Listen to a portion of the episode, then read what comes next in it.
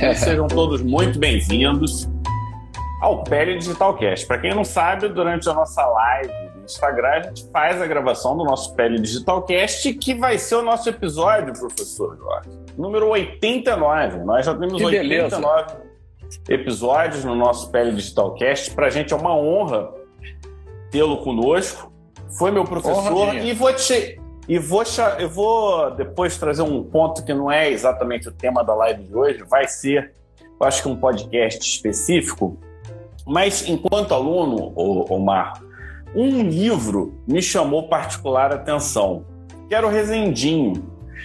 Porque o, o Rezende, Rezendinho não é porque ele era menos importante, porque era uma versão para alunos, né? Pocket, de uma versão obstetrícia, pocket. uma versão pocket, mas de uma leitura completamente diferente do que a gente está acostumado a ver nos livros de medicina, porque é uma leitura que usa o português a favor da narrativa. Não era, não é- era uma leitura é, lacônica ou aquela fala topificada ou então aquela introdução que você vê em todos os textos, em todos os lugares.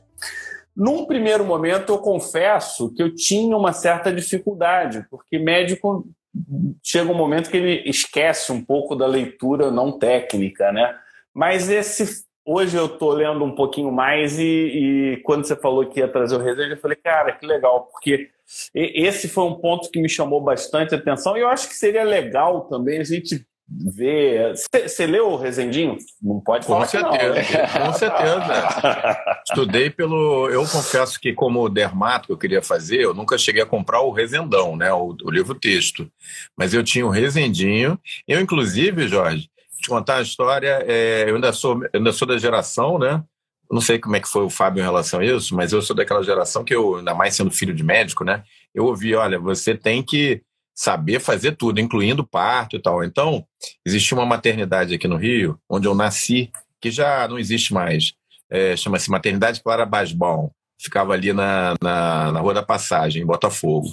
É, onde meu pai, que você conhece bem lá da academia, né? é, estagiou, meu pai chegou a pensar um período fazer ginecologia obstetrícia. E, e eu fui ficar lá um ano, aprendendo a fazer parto. É, modéstia à parte, me viro. Parto normal, acho que dá para dá pra Que encarar. bacana. Depois, mesmo, mesmo depois de tantos anos, né? É, e assim, fiquei um ano lá, foi muito bom, aprendi muito na Clara Basmal. E qual, adivinha qual era o meu livro-texto? Era o Resendinho, Muito, azul, muito bem. pequenininho assim, eu Você ficava sabe, ali. pela, pela cor da capa, você denuncia o quanto tempo de formado. É? Né? Porque o livro está na 14 Pô. edição e a cada mais ou menos quatro anos sai uma edição nova. É, então, Rapidamente, para a gente não tomar o nosso tempo, esse livro, como o Fábio assinalou, ele, apesar de é, cuidar da língua, ele foi desenhado para o estudante. Então, acho que são coisas que caminham de forma conjunta. Quer dizer, um livro para o estudante não, pode, não precisa ser na base do nós vai, na base dos tópicos. Então, é um livro que fico feliz de, de um não obstetra ter essa lembrança do, do bom vernáculo que, que a gente tenta que seja uma marca registrada aí do nosso livro. olha, a Maria Inês Menescal está te mandando um abraço. Seu colega de residência, foi seu colega de residência, a Maria Inês Menescal. O Jorginho vai ficar aqui muito feliz. Já estamos chegando, passamos já de 100. Passamos de 100, passamos de 100. E, na verdade, olha, o meu Resendinho, eu tenho que tomar vergonha na cara, né? Porque meu filho agora está fazendo medicina. Eu Então- já emprestei o meu para ele. Emprestei, porque, obviamente, Não, que na hora que ele já- chegar. Na hora que ele Já vamos chegar lá, de eles têm que comprar o- providenciar, É, exatamente. providenciar a nova edição que está começando, a entrar, e começando a entrar no forno, não é nem sair do forno. Quer dizer, Opa. eu estou reunindo, hoje recebi o material original das anteriores para poder trabalhar nele. Então, Ah, esse livro deve ser para o final do ano. Bom, E já o- o fica Fábio- aqui, Omar, o convite para a gente fazer um podcast falando um pouquinho mais, professor. Do livro, é? de, de- Não, de carreira. Eu acho que na carreira Ah, entra, entra. O Marco de Antônio, livro. o Jorginho, o Marco Antônio está pedindo para você mostrar novamente o livro. O, o livro, peraí, Você tem aí? peraí, peraí. Tem aqui Ó, vai, a, edição, a edição Olha, do Resendinho é essa, é o fundamental. Uhum. E o grandão é o Resendão. Resendinho. Que é um. E Resendão. E Resendinho em Resendão. É um, então, clássico, né? Clássico da medicina brasileira. Os dois, é. Felizmente. É um clássico. E depois de tantas e tantas edições, tornou, obviamente, o Jorginho um homem rico, tô brincando, né? Mas rico de, rico de boas intenções, de amizade. Rico de amigos e de. Exatamente. E de, então, de vou fazer aqui que... uma. Vou, vou, vou fazer aqui uma, uma brincadeira que o Jorge vai entender, né? Além de professor titular de ginecologia e obstetrícia lá na UFRJ, membro da Academia Nacional de Medicina, pessoa maravilhosa, super carinhosa. É, Jorge tem uma outra característica, Jorge, que é um exímio nadador. Ele acabou, é, Fábio, ele nada de Copacabana até as Ilhas Cagarras e no, no, no peito. Estou falando sério, gente. Acabou de ganhar um prêmio de como é que é? é Rei do Mar. É, Rei, do, Rei Mar. do Mar, com medalha e tudo. Então, assim, é, Jorge está fitness, nada. Quantos quilômetros por semana, Jorge, em média? É, por semana deve dar uns 10 quilômetros. Agora 10? o projeto próximo é um, é um meio Ironman, que é o 70.3 para julho. Já me inscrevi Olha, essa semana. Eu que gosto de ler, boto meus bofs para fora. No meu melhor momento, eu nadava aí 2,5 km. 2.500 então, metros. É, é e, excelente distância. E na piscina, que é muito mais fácil. No mar é bem mais complicado, que eu já é. tentei. E apesar que você boia mais, é. Mas a corrente, as ondas atrapalham a natação, né? Para quem não está acostumado. Só, só, não tem a borda, mas o resto é muito parecido. tá certo. Bom, mas vamos em frente, né? Porque vamos hoje lá. a gente vai falar um pouco sobre as alterações hormonais na pele, sobre que a gente tem muito interesse, tem muitos dermatos aqui acompanhando a gente. Eu já vi que muitos obstetras, ginecos, médicos e, e, e interessados mesmo no assunto que acompanham a gente aqui, Jorginho Há três anos a gente faz a nossa live toda terça-feira. Eu brinco que o pessoal acerta o relógio pela live de terça-feira do Pele Digital às 20 horas, né? E eu acho que a gente pode, a gente pode comentar um, um é, pode começar um pouco falando sobre. Ah, não, é... eu preciso interromper. É, Jorge, Jorginho, agora eu já tô, já tô íntimo depois desse é. desse prêmio. Você sabe que o Omar ele fica todo animadinho quando vê os amigos deles aqui. Ele já ah, é? ele muda o tom de voz, ele, então, ele muda a dinâmica. Bom, então, Omar, bom. já que você vai fazer o, o host, lembra de marcar não. bem cada top. Faz lá. assim. Não, você é o host, não, não, não tem problema. Eu, fa não, não, eu faz assim. comentários.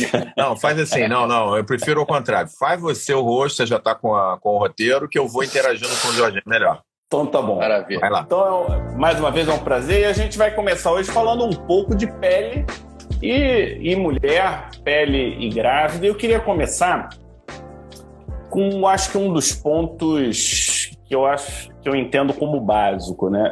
Todo médico ele deve saber cuidar de uma gestante, ou pelo menos o cuidado básico. Isso é, eu entendo que todo médico tem que fazer. E a pele da grávida pode ser um desafio. Então, nesse top 5 de hoje, eu queria falar sobre o cuidado da pele da grávida como um dever de todos os médicos e não aqueles pontos específicos e problemas menos comuns da gestante. E eu nem sei quem começa. Eu passo a bola para o Omar e aí o, o Rezende ele fecha. Né, Omar? Como é que você vê essa questão do cuidado da pele da grávida?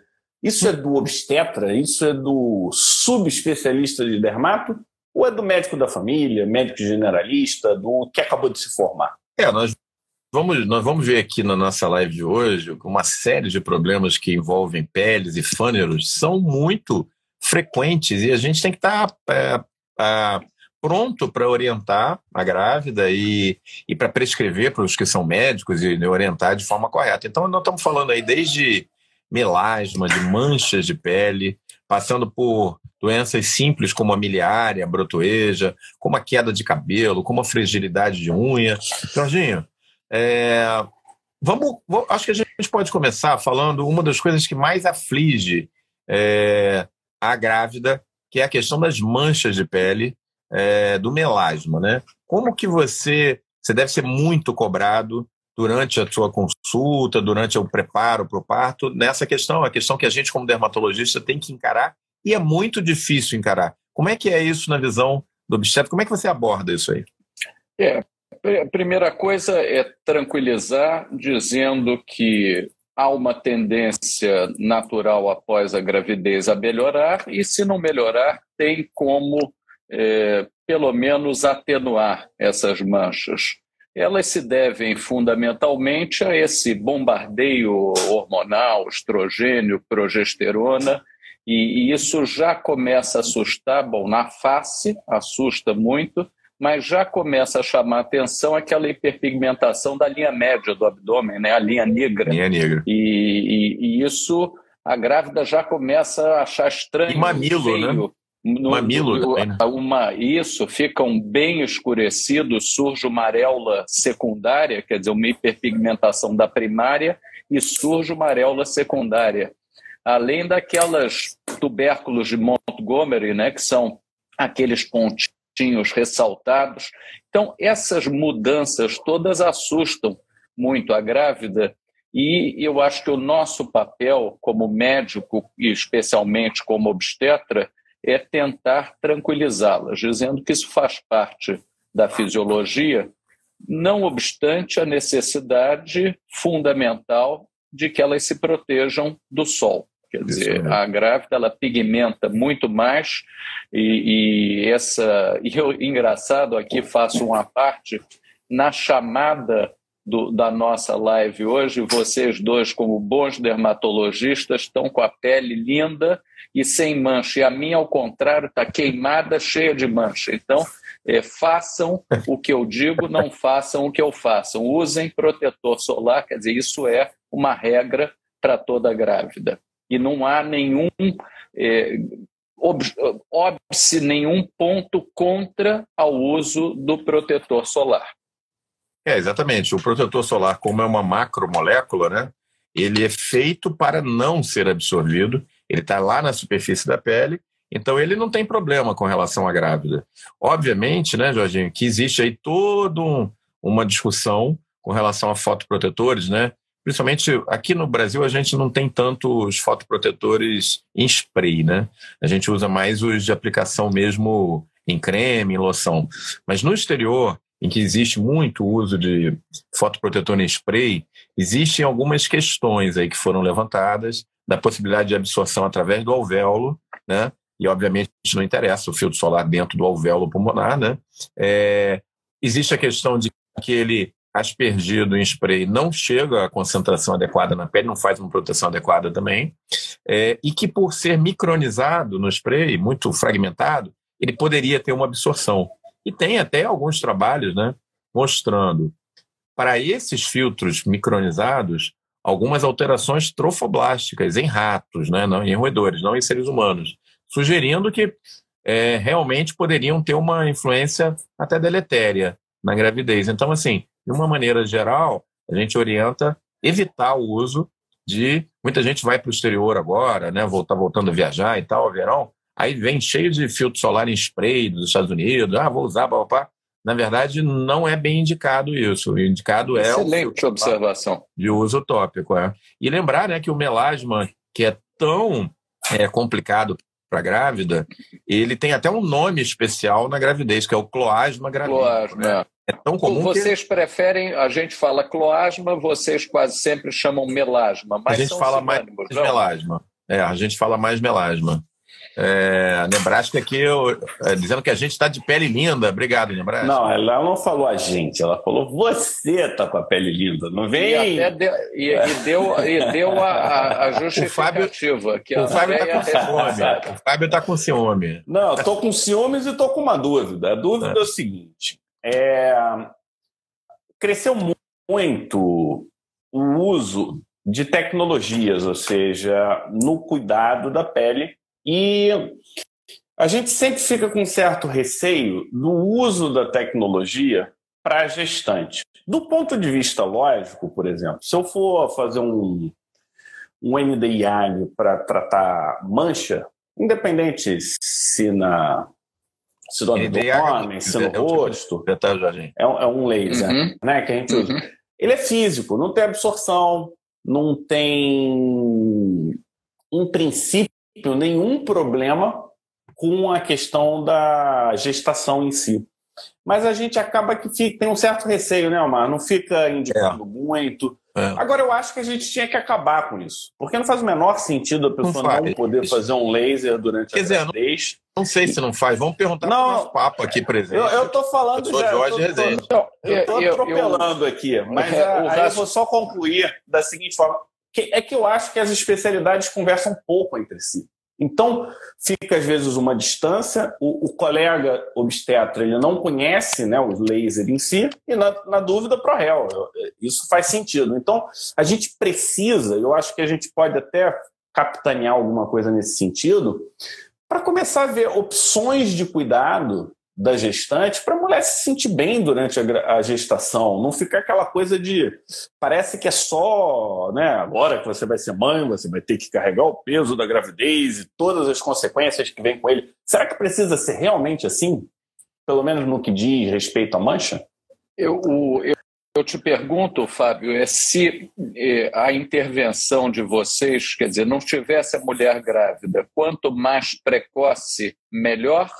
Ou já com a mancha estabelecida? Porque ah, a gravidez, quer dizer, ela vai pigmentando, vai pigmentando, vai pigmentando. Será que essa intervenção precoce teria melhor ação do que a intervenção já com a pigmentação plena?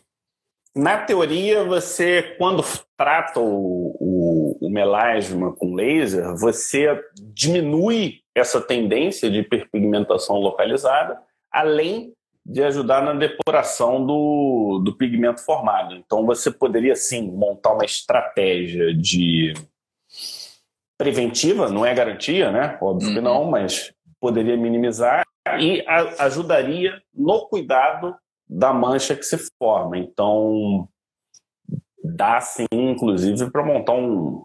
Eu não, não sei se, eu, se, é a melhor palavra é um protocolo, mas um protocolo de cuidado da pele, principalmente se for uma mulher com fototipo 3, 4, ou seja, com maior tendência, que já tenha melasma. então, morena. acho que mais morena. Na, na minha visão, poder, por que, que você não capitaneia isso, Omar? É, protocolo, uso de tecnologias para gestante, no cuidado na, da mulher. Eu acho que na isso é teoria, Na teoria, Jorginho, assim, a gente pega uma paciente, né? Ela vem para gente com uma queixa de melasma, cloasma gravida, está na gravidez, e a gente tem aquela tendência de, obviamente, principalmente no início da gravidez, colocar a mulher grávida dentro de uma redoma, né? Então uhum. não pode isso, não pode aquilo e tal. Acaba que o que a gente consegue fazer na prática para o melasma é, é, o discurso é assim, olha só, se não escurecer mais, já é um ganho, você vai ficar usando o filtro solar, a hidroquinona você acaba tendo restrições né, assim, de uso pleno na gravidez. Mas o que o Fábio está levantando é uma ideia muito interessante, porque, na teoria, o, o, o método físico de laser no é, pigmento não teria nenhum problema com relação não, à gravidez. nenhum. Nenhum. E, e aí é, poderia perfeitamente ser feito e a gente poderia ser mais eficaz durante a gravidez do que ficar ali dizendo, olha, você só vai usar o filtro solar. Ah, doutor, mas quando que eu vou poder tratar essa mancha?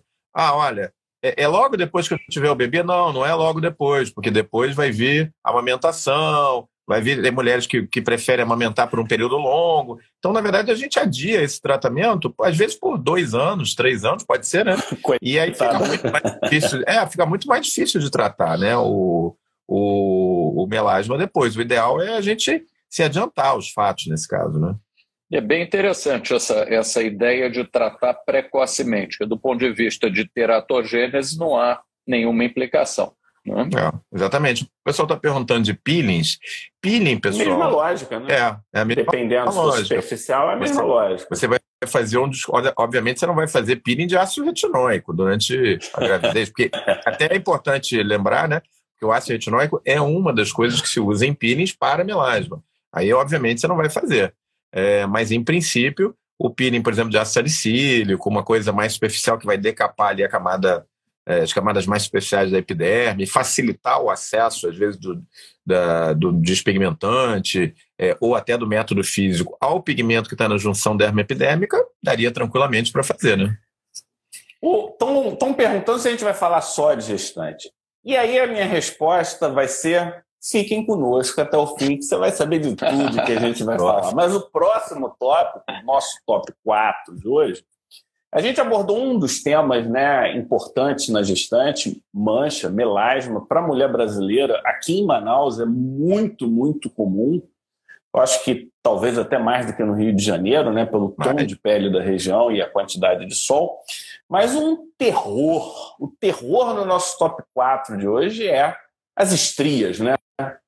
Qual que é a fórmula mágica para não ter estria na gestação? E, e como eu estou com dois, duas autoridades da Academia Nacional de Medicina, se existe resposta, se existe milagre, vai sair daqui, dessa live de hoje. Não, se, não sair, se não for um milagre, vai sair uma, vão sair e duas antes, orientações. Né? E antes do Jorginho comentar, eu vou falar uma coisa, Jorginho. A gente cansava de orientar até alguns anos atrás: olha, você tem que hidratar bem a pele, você vai passar o, o, a ureia 10%, não sei o que, na barriguinha, não sei o que, e de repente não pode mais usar a ureia 10% na gravidez. Foi isso foi cortado, já tem uns 4, 5 anos.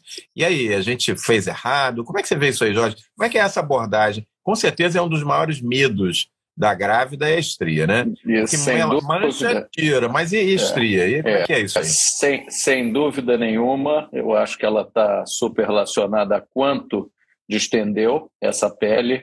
Então, existem situações que dificílimo que não surjam uma gravidez de gêmeos, uma gravidez com bebês muito grandes, com muito líquido amniótico, dizer, é, esticar demais a pele certamente é o, o grande, mas eu acho que, que da, ela entra quase na mesma categoria das cicatrizes hipertróficas. Quer dizer, existem mulheres que têm, existem mulheres que não têm.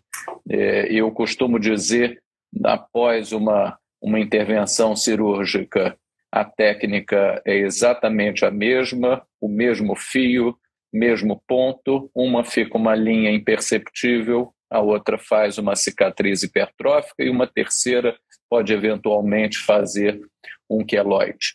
Então, as estrias, tem mulheres que passam incólumes e na gravidez vai, nada acontece, e ela mal cuida da pele, hidrata aí com creme qualquer. Outra tem um cuidado, vai um dermatologista, tem lá uma prescrição de uma fórmula é, específica, e mesmo assim ela faz as estrias. Quer dizer, essas, infelizmente, Fábio, eu acho que entram aí na, na conta da, da gravidez. Quer dizer, são as marcas que a gravidez traz para algumas mulheres e que a gente vai tentar atenuá-las.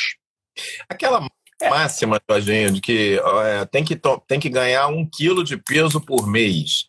E aí você só ganha lá 9, 10 quilos e aí não dá estria. Isso é para valer mesmo? Não, não, não, porque isso, isso depende muito de quanto distendeu. Né? Quer dizer, eu acho uhum. que uma grávida que engordou pouco, mas tem um bebê grande e, e, por isso, quer dizer, grande parte do peso que ela adquiriu vem em função de bebê, de líquido amniótico, enfim, do que está dentro do útero, ela vai esticar a pele e, e, a outra que de repente engordou muito e que tem é, um, mas engordou como um todo, quer dizer, engordou de perna, de braço e tudo, e não esticou tanto a barriga, talvez tenha menos estria.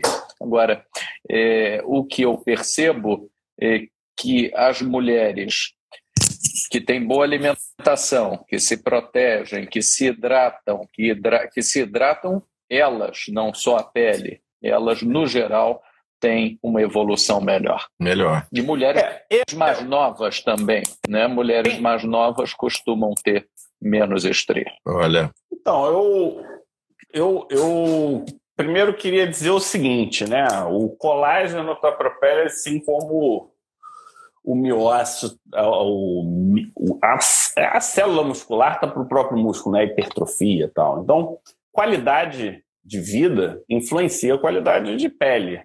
É...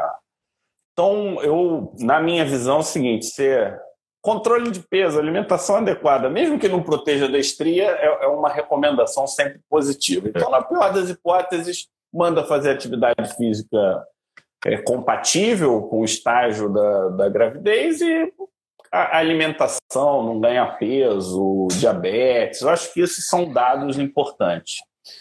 Esse, esse, essa questão da idade, professor, ela é, ela é, curiosa, porque o que, que acontece? As pessoas mais novas tendem a ter a pele mais firme, mais coladinha, e as pessoas mais velhas tendem a ter uma pele mais flácida, mais uhum. complacente, e aguentar mais um, uma distensão. Ela não volta, fica, fica, não volta do jeito que voltaria. E aí tem, eu tenho duas observações. Né? A gente vê muita estria abaixo da linha do umbigo, né?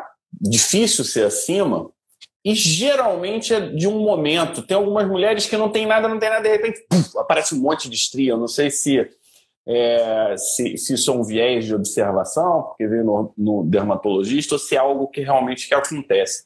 E aí eu tenho uma teoria baseada no resendinho que é no momento da expansão ali da pelve, que você tem. A queda um pouco mais abrupta do útero e essa pele que já estava no limite, quando você tem a queda um pouco mais abrupta, era a gota d'água para essa para essa estria aparecer. E aí eu vou finalizar dizendo que hidratar a pele não tem nada a ver com colágeno e fibra elástica, não vai fazer a menor diferença do ponto de vista lógico, a não ser que o Omar tire alguma coisa da manga, porque o Omar ele tem mais giros no cérebro dele do que o normal, então ele tira umas informações que só tem nos giros do cérebro dele. Então, eu não sei se tem alguma coisa aí para você tirar da manga, Omar, mas não, não faz sentido do ponto de vista de é, a hidratação, a hidratação oral, que por sinal o Jorginho está fazendo aqui intensamente desde que começou, essa pode influenciar bastante o colágeno. Mas na, realmente, na prática, Jorge, você ficar aplicando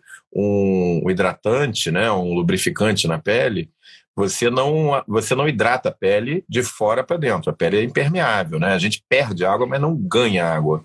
É, então, na verdade, o tal de usar hidratante e tal, a gente acaba indicando, né? Mas isso não vai agir lá no colágeno, né? É diferente da água, do líquido, que você ingere, aí é diferente, né? Olha, só para reforçar, os colegas que estão comentando têm a mesma percepção que eu, que os mais as mais jovens, né, tendem a ter um pouco mais de estria.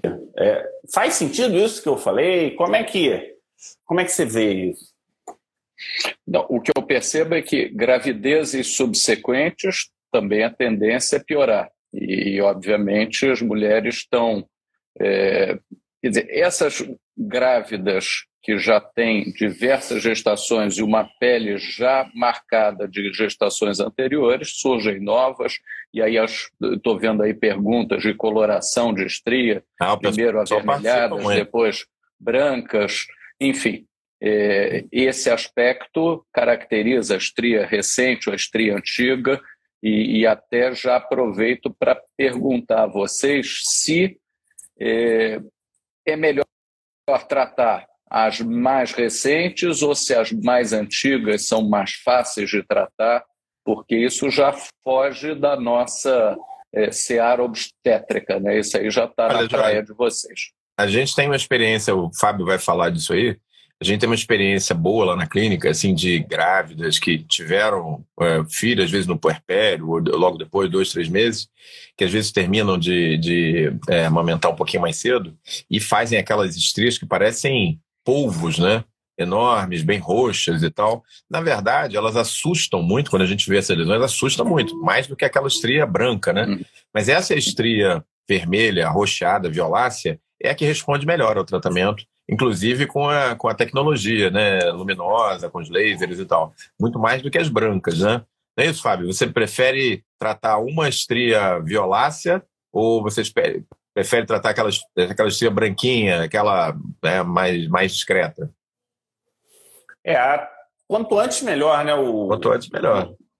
Porque, no fim, estria é uma cicatriz que alargou, né? Um processo tipo cicatriz, vamos, vamos botar assim. Então, quanto mais precoce, melhor. É, a resposta não é homogênea, ela é um pouco errática, né? Tem gente que é, é parecido, parecido com surgimento, né? Tem, tem paciente que você acha que não vai ter estria e aparece. É, o mesmo tratamento não dá exatamente a mesma resposta. Agora melhorou muito, sabe? A gente tem hoje muitas opções, tanto de tecnologia, e aí eu acho que é um ponto que vale a pena levar em consideração, né? Tratamento precoce na gestante durante a gestação, será que seria interessante? Eu acho que vale a pena fazer um, uma análise depois. Isso eu não sei se eu recomendaria de bate-pronto, mas valeria a pena uma avaliação. Né? Usar um laser de CO2, por exemplo, é, durante a gestação, no pré-parto, porque deixa uma pele de melhor qualidade. Estão é, perguntando se pode usar suplemento de colágeno oral durante a, a gestação. Eu, eu, em princípio, não, não vejo problema, mas eu não recomendo. Você teria, teria alguma contraindicação é, do colágeno oral? Contraindicação, não, não sei, mas é, não faz parte do, de suplementação habitual para grávidas. Na verdade, muito é, pouca coisa verdade, é, faz tem... parte de suplementação. É, na verdade, tem uma discussão né, na literatura aí que não está bem definida se o colágeno oral, a reposição do colágeno oral, realmente tem impacto no colágeno da pele, porque é, é absorvido aquilo como aminoácido, é, se propõe aí uma certa o efeito parácrino, né? aqueles micro é, fragmentos de, de colágeno que foram absorvidos junto do, do fibroblasto da pele estimularia um efeito paráquino e ele começaria a produzir um colágeno de melhor qualidade. Sim, é, eu acho que falta um pouquinho de ciência nessa história aí, para ser bem sincero. Eu não sou um grande fã de prescrição de colágeno oral. Sendo bem sincero sobre o assunto, eu não faria na grávida e tenho dúvidas em relação a não grávida também. É, e é, eu não... acho, eu enfatizo que acho que quanto menos coisa a gente dá para a grávida, melhor. É, e estamos sendo um pouco ousados, quer dizer, já estamos propondo a intervenção durante, isso é uma super ousadia, é. durante a gravidez, a intervenção nas manchas e nas estrias. Isso, é, enfim, com, com, com certa cautela, eu, não, eu, acho que vale a pena um consenso. Eu acho que não é. Tem que deixar claro que isso não, não é, é uma recomendação. Estamos nossa. cogitando se é. seria já o momento de começar a intervir. É. é. como obstetra, confesso não saber. É verdade. Eu acho que vale a pena a gente né, fazer parcerias das duas especialidades. Seria Fábio, um super ganho. Nós já estamos. Fala metade do tempo aqui da live, a gente tem que ir para o top, top 3. 3. Top 3. E aí, top, top 3, 3, eu vou levantar a bola para o Jorginho cortar. Ah, não é. tem coisa que assuste mais a grávida, acho que pior do que melasma, pior do que estria, é queda de cabelo. E a queda de cabelo, Socorro. aquela queda de cabelo assustadora que a gente vê no puerpério, lá com dois meses, três meses, ainda no período de aumentação, é flúvio telógeno, doutor, pelo amor de Deus, como é que eu faço? Isso é uma queixa, uma dúvida que com certeza é, você deve receber muito e isso acontece também durante a gravidez. E a questão de unha que vai junto aí com o cabelo. E, e é com, a ressalva, com a ressalva que tem mulher que fica com o cabelo lindo durante a gravidez, né? Tem. É, é, é, é Exi existe uma, uma tendência até ao crescimento mais intenso dos cabelos por conta dessa fase anágena né, prolongada, principalmente no terceiro trimestre. Isso deve ter uma, um Legal. fator hormonal é, interferindo. No entanto, quatro, um mês depois do parto começa uma queda, isso pode se estender aí umas 20 semanas, até 20 semanas pós-parto, quer dizer, um período prolongado de, desse eflúvio telogênico, uma queda intensa de cabelos, e que tende a se normalizar espontaneamente em até um ano, eh, sem necessidade de tratamento. Mas realmente chama atenção grávidas que vão tomar banho e vem aí tufos de cabelo saindo, isso ah, é um terror para qualquer mulher. E terror para mulher pode prejudicar o feto, Omar. Não pode. Não, ela não já pode. nasceu, o bebê, o bebê já nasceu, mas ela já está naquela fase que é uma fase complicadíssima, porque depois que o bebê nasce, ele não vem com instruções de uso, e ela que tem que ir descobrindo como é que faz. A amamentação é sempre um desafio até que a coisa engrene. Então não é simples, ainda crescido isso tudo, ela dormindo mal, se alimentando mal e o cabelo caindo para vir de brinde. E literalmente sendo sugada, né? E outra coisa, está perdendo pô, energia, né? É, e outra coisa que eu queria perguntar para vocês sobre esse assunto, assim, a gente tem muitas pacientes, jovens inclusive, que já nos procuram antes de engravidar com alopecia androgenética feminina. Então ela já tem pouco cabelo, você entra com o tratamento eficaz e ela ganha massa capilar e tal, e aí ela vai engravida. Obviamente que iniciou a gravidez, se cessa qualquer tipo de tratamento, de reposição, eu cesso tudo. Às vezes tem que fazer bloqueio hormonal e tal, mas aí na gravidez para tudo, ela fica super feliz, fica parecendo Elsa Leoa, aquela personagem Sim. lá que tinha aquele cabelão, né? E aí ela chega para você no final da gravidez e fala: Doutor, olha só, eu não tinha cabelo um ano antes de engravidar. Graças ao tratamento eu ganhei cabelo e durante a gravidez eu fiquei com essa cabeleira linda. Eu não quero perder essa gravidez, essa, esse cabelo todo que eu ganhei no eflúvio telógeno. É, como que vocês abordam essa paciente quando tem essa, essa situação, que é muito comum, viu? Essa, essa é para o Fábio, né? Porque a paciente. para mim? Bom, olha quando, só, ela, eu... quando ela vem com essa queixa é, que o cabelo está caindo, vou... já pariu. Eu... Eu vou falar para vocês, assim, é, muitas mulheres. A gente tem aquela questão da recomendação da OMS, né? De amamentação até dois anos e tal. Mas isso, na verdade, não se aplica na maioria dos casos nas, nas mulheres que vivem em centros urbanos, né? E muitas mulheres, pelo estresse da, do trabalho, da experiência diária, de querer voltar ao mercado de trabalho, hoje o mundo mudou, né? Elas não podem se dar o direito de ficar um período longo afastado do trabalho. Muitas já estão ali no, na amamentação, mas já no WhatsApp, no, no computador, né? nas reuniões online, né? Então, eu converso muito abertamente, muito claramente com algumas delas sobre a possibilidade de reintrodução do bloqueio hormonal, do tratamento, e até mesmo considerando, junto com o pediatra, encurtar um pouquinho o tempo de amamentação, justamente para a gente não permitir que esse flúvio telógeno venha de uma maneira muito intensa. No passado, Jorginho, é, esse tipo de conversa com a paciente era considerado quase que, não, não pode, tal. Mas hoje, os pacientes têm uma demanda. Você não pode simplesmente chegar e dizer: olha, você vai ficar careca, vai perder. É possível que perca esse cabelo todo mesmo e você vai começar a recuperar depois de um ano. A paciente vai embora, vai claro. sai do meu consultório, vai procurar o Fábio lá, e aí hum. já era. Hum. E, e, a gente tem que botar o leitinho aí para os nossos filhos, né? Afinal de contas. Como é que você faz, Fábio? cara, eu não tenho, eu não tenho essa solução, não. É,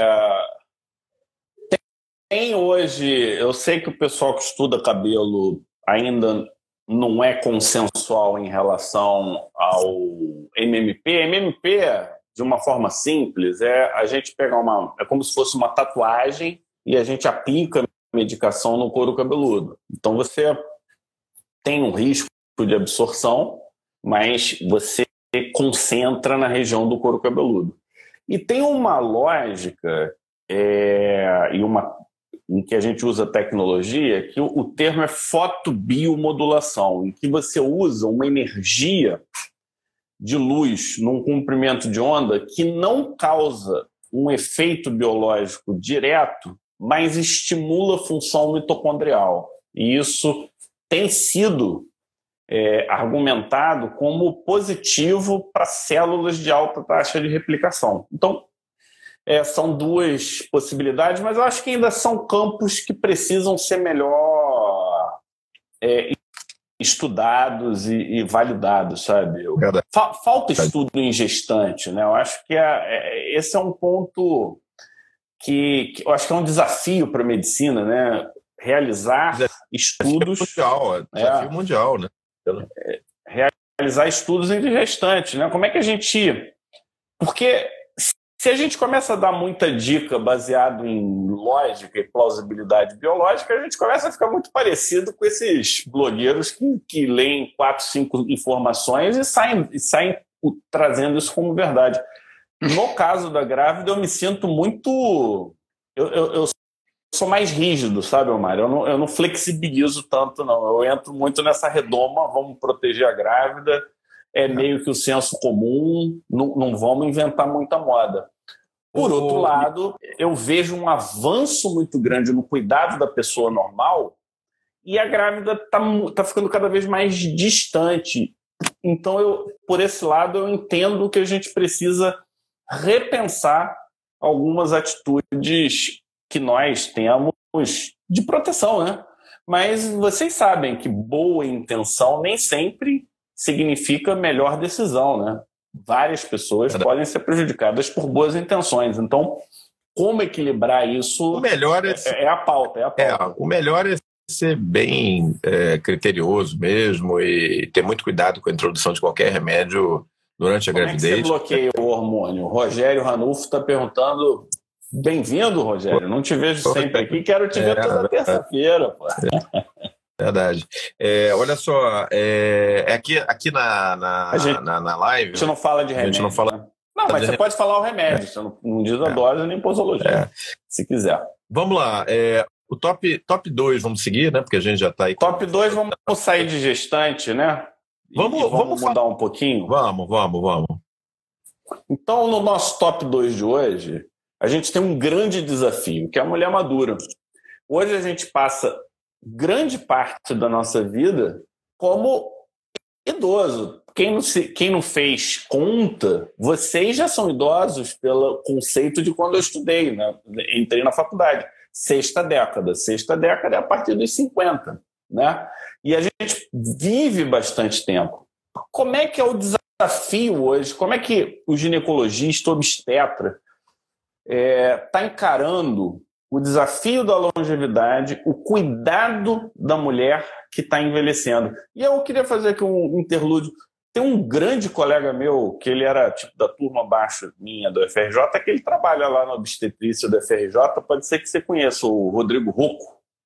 Rodrigo Rocco, claro, claro. Grande Nossa, amigo, manda um abraço para ele. Tem um ah, tempo vou mandar. que eu falo com ele. É, mas, mas é isso mesmo eu falo, falarei com ele. O, olha, se antes se achava que reposição hormonal era especificamente para casos onde as manifestações da falta de estrogênio eram exuberantes, hoje o, os desafios são diferentes. Quer dizer, a mulher, a, a, muitas vezes, e aí a gente tem que ter cuidado para os exageros, mas, no geral, a mulher, quando se aproxima da menopausa, e mesmo sem queixa, existe uma tendência cada vez maior de que se faça, eh, que se considere, isso é uma decisão não só do médico, mas dela também, apontando os riscos e benefícios, fica, começa a receber eh, jovem com 30 anos, 30 e pouco, uma quantidade exagerada e, e desnecessário que efeitos eles poderão ter no futuro.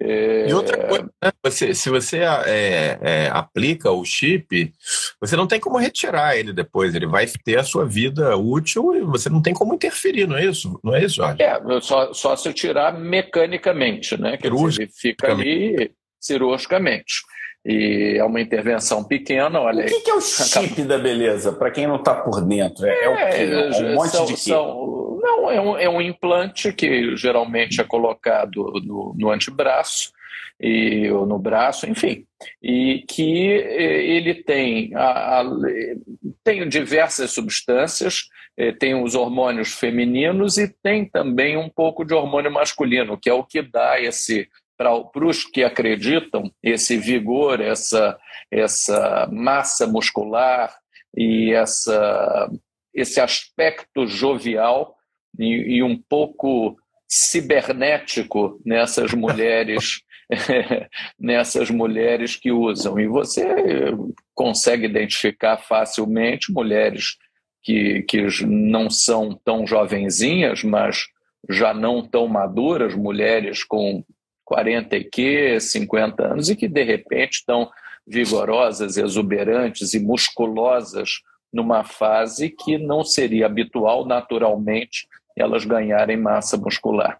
É, isso virou uma, uma panaceia, é, existem colegas que, que se valem, que, quer dizer, cuja clínica é toda amparada nisso. Existem indicações, existem situações onde esses implantes são bem-vindos, no entanto, é, ele não é universal no meu entendimento.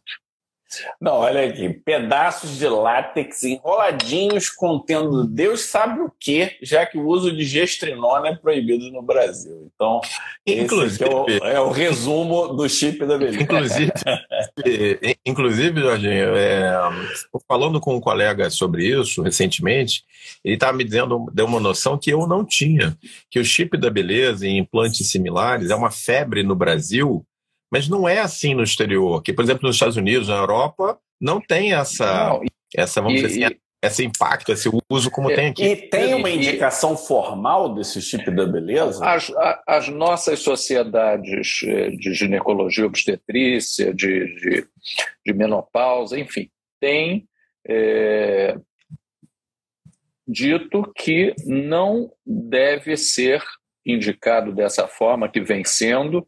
Existem alguns estudos que mostram benefícios eh, no bloqueio eh, de ciclo de mulheres por conta de endometriose. Então, há uma, uma melhora aparente em alguns casos específicos que não são cirúrgicos e esses, eh, essa gestrinona, já que foi aqui mencionado, pode ter um efeito protetor. Caramba, quer dizer é, a indicação é especificamente endometriose, não é uma, Sa saiu de uma coisa extremamente pontual e virou, além do fato, né, chip é. da beleza baseado em qual critério de beleza, né? É Porque é verdade. tem umas mulheres que começam a ficar com um aspecto muito masculinizado é, na minha e, perspectiva, né? É, Inclusive mas... com, com masculinização da própria genitália, né? Da é genitália, é, é, forte, é nítido. É Nós, ginecologistas, no exame, percebemos é, genitália alterada, aumento do, do tamanho do clitóris, enfim, isso é evidente. Que coisa, né? Estamos chegando no nosso finalzinho, você vê que quando o papo é agradável, Omar, o tempo passa, ele flui e ninguém percebe. Tem quase 50 minutos e a gente vai para o nosso top 1. Passamos nos nosso top 5, nosso top 4, nosso top 3 especial para as gestantes, para as grávidas, elas merecem esse espaço. Falamos um pouco do envelhecimento, com foco em chip da beleza. Eu queria até depois, acho que um tema que vale a pena a gente trazer também é tecnologia para rejuvenescimento da área íntima. Essa é uma área que está crescendo muito, o dermatologista acabou entrando porque a gente estuda muito tecnologia, mas a gente não vai ter tempo né, para fazer isso. É, é, fica mais um, fica um tema aí para o futuro, é. para a gente discutir. Mas no nosso top 1, talvez seja doença, uma das doenças mais frequentes, está no top 10 das doenças mais comuns, que é a acne. Mas só que a acne na mulher, Omar, é muito mais do que vulgar, né?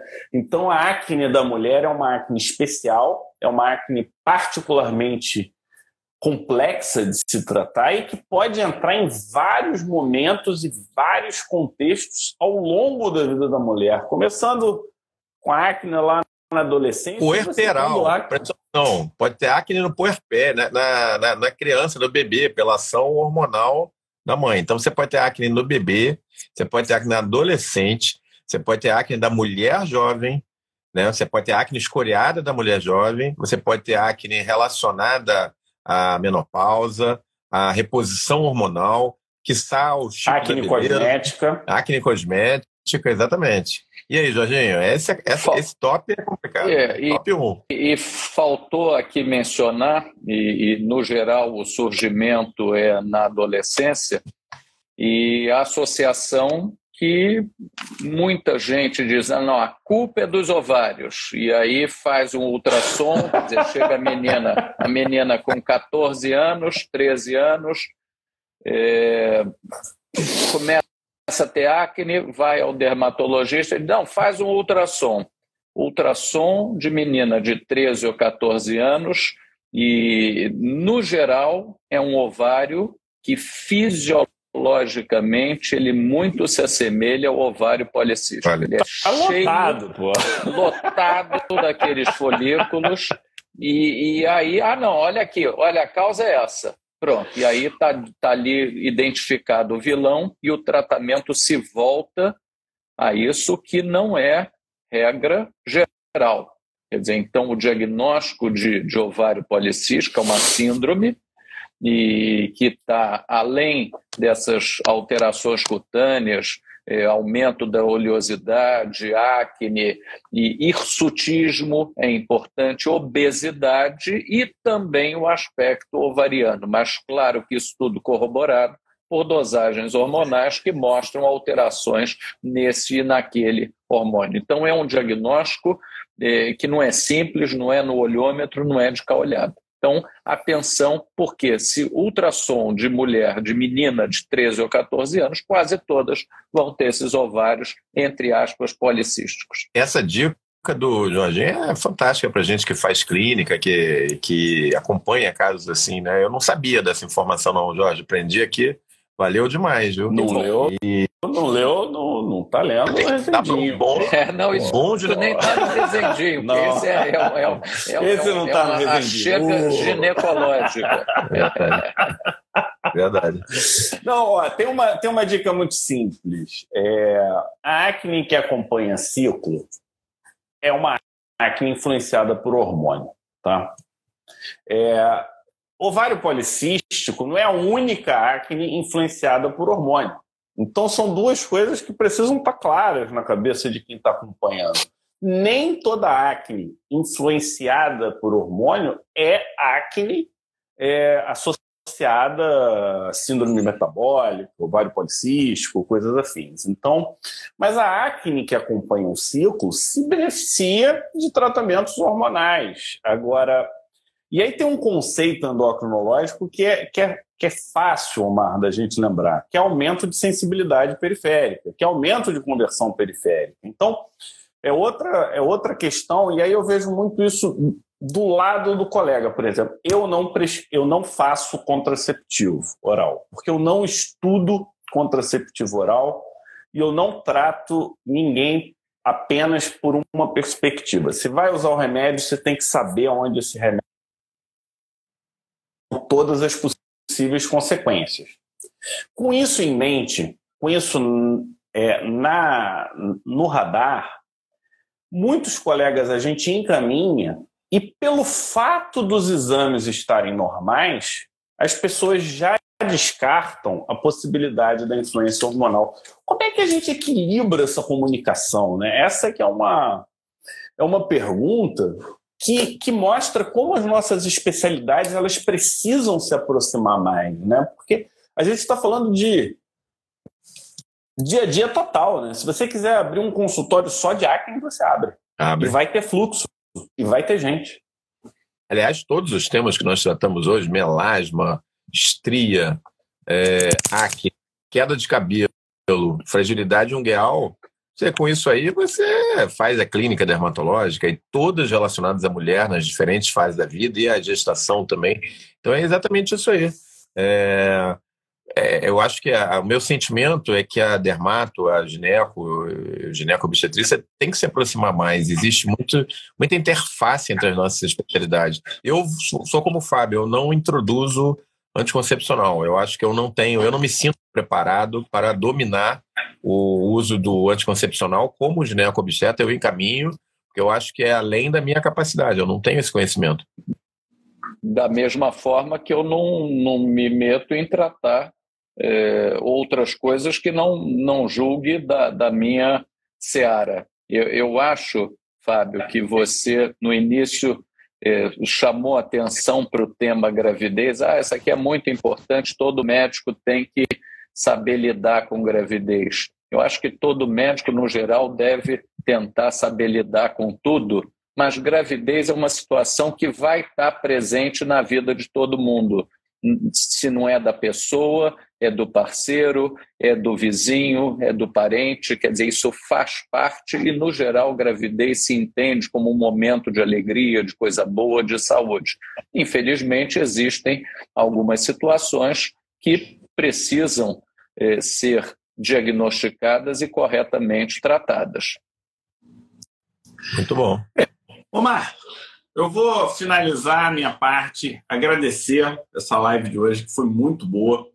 É, é legal trazer convidados. Eu acho que um, um, um, dos desejos nossos aqui do Pele Digital é uma medicina mais fora da caixa, que a gente chama aqui. Eu sei que a gente tende a ter uma visão muito organocêntrica, de especialidade mesmo, mas a pessoa é uma só, né? E a gente poder trocar ideia, poder trazer a perspectivas diferentes prismas do mesmo problema, faz com que a gente cresça como médico, cresça a nossa a, as especialidades também e reforça né, o médico como um cara sério, que estuda, que tem ética, que conhece os limites, né, sabe até onde pode ir, sabe quando encaminhar, sabe quando conversar e como conversar, porque saber conversar com um colega tem sido hoje um desafio.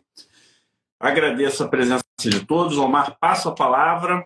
Ótima indicação, fico feliz. O meu resendinho não é azul, ele era cinza. Eu acho que era.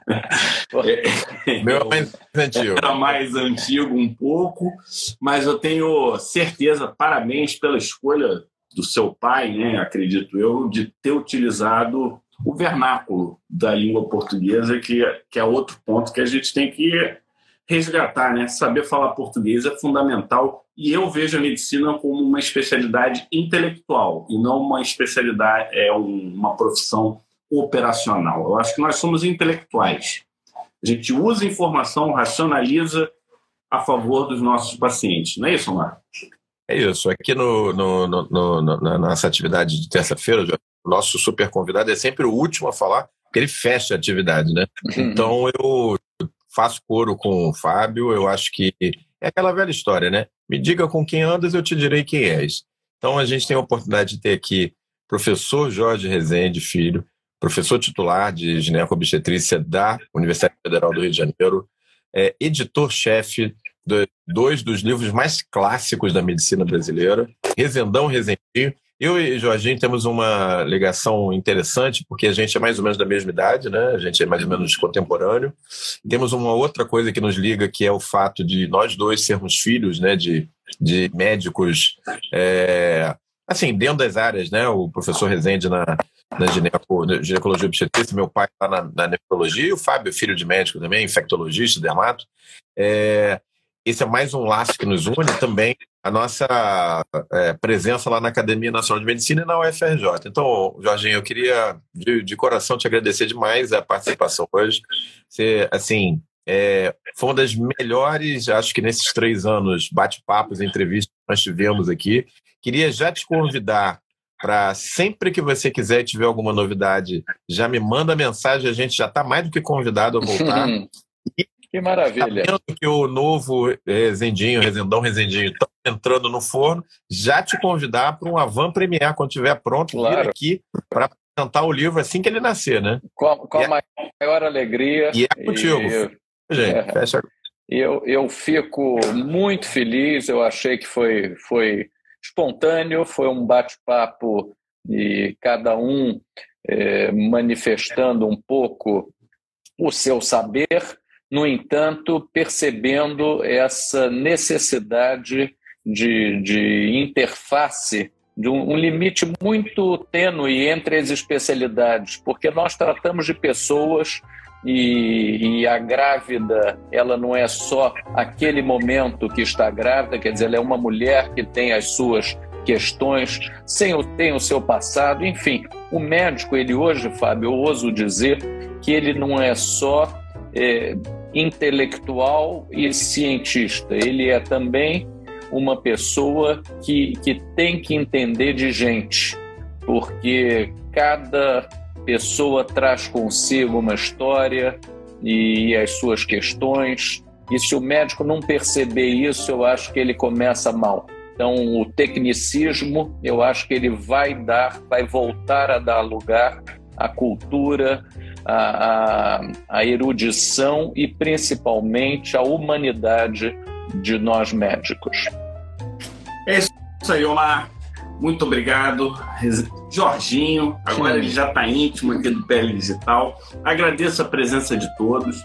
E se você gostou desse episódio do nosso Pele Digitalcast, compartilhe, assista os outros episódios e já fica o convite para a gente falar um pouco de carreira médica aqui com o Rezendinho, que eu acho que é muito importante a gente resgatar a carreira do médico acadêmico, médico que estuda, o médico que tem uma visão pautada na ciência e na evidência. Muito obrigado, boa noite a todos e até semana que vem com um tema surpresa, porque o Omar ainda não definiu qual vai ser o tema. Mas vai ter o tema, vai ser às terças-feiras, 8 horas da noite, e para quem perde, Sexta-feira vai para o nosso podcast Pele Digitalcast lá no Spotify, Apple e nos outros lugares. Um abraço. Maravilha.